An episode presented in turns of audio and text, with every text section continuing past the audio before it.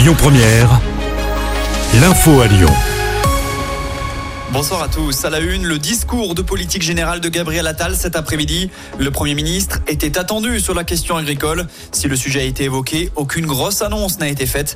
Gabriel Attal prévient, tout ne sera pas réglé en quelques semaines. En attendant, eux maintiennent la pression. Comme hier, plusieurs routes rhodaniennes sont bloquées par les agriculteurs. C'est notamment le cas sur la 7M7 à hauteur de Pierre-Bénite à la jonction avec la 450. Le blocus ne devrait pas être relevé dans l'immédiat. La 7 est également fermée vers Condrieu pour une durée indéterminée. Sur la le péage de Villefranche est aussi bloqué dans les deux sens depuis hier soir.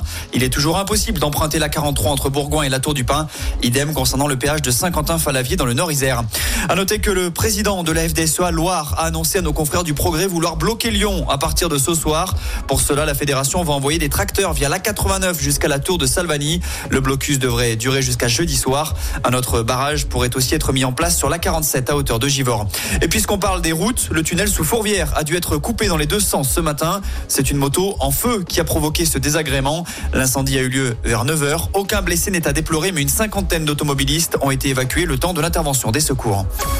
Dans le reste de l'actu, il avait brandi un couteau dans le métro lyonnais. Un jeune Guinéen a été hospitalisé.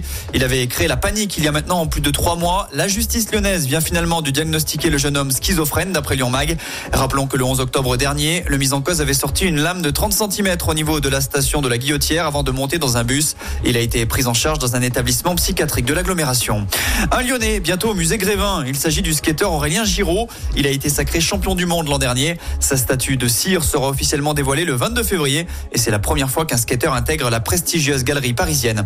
Et puis on termine avec un mot de sport. En basket, l'Asvel vise l'exploit ce soir. Les Villeurbanais accueillent Fenerbahçe pour le compte de la 24e journée d'Euroleague. Ça va se jouer à la LDL Arena de Dessine à 20h, une salle dans laquelle l'Asvel n'a toujours pas gagné. Et puis enfin en foot, il n'y aura pas de supporters de l'OM au Groupama Stadium dimanche soir. La préfecture du Rhône a interdit cet après-midi le déplacement des fans marseillais. Elle craint des troubles à l'ordre public. Rappelons qu'en octobre dernier, l'Olympico avait une première fois été reporté suite à des incidents dans et aux abords du stade Vélo.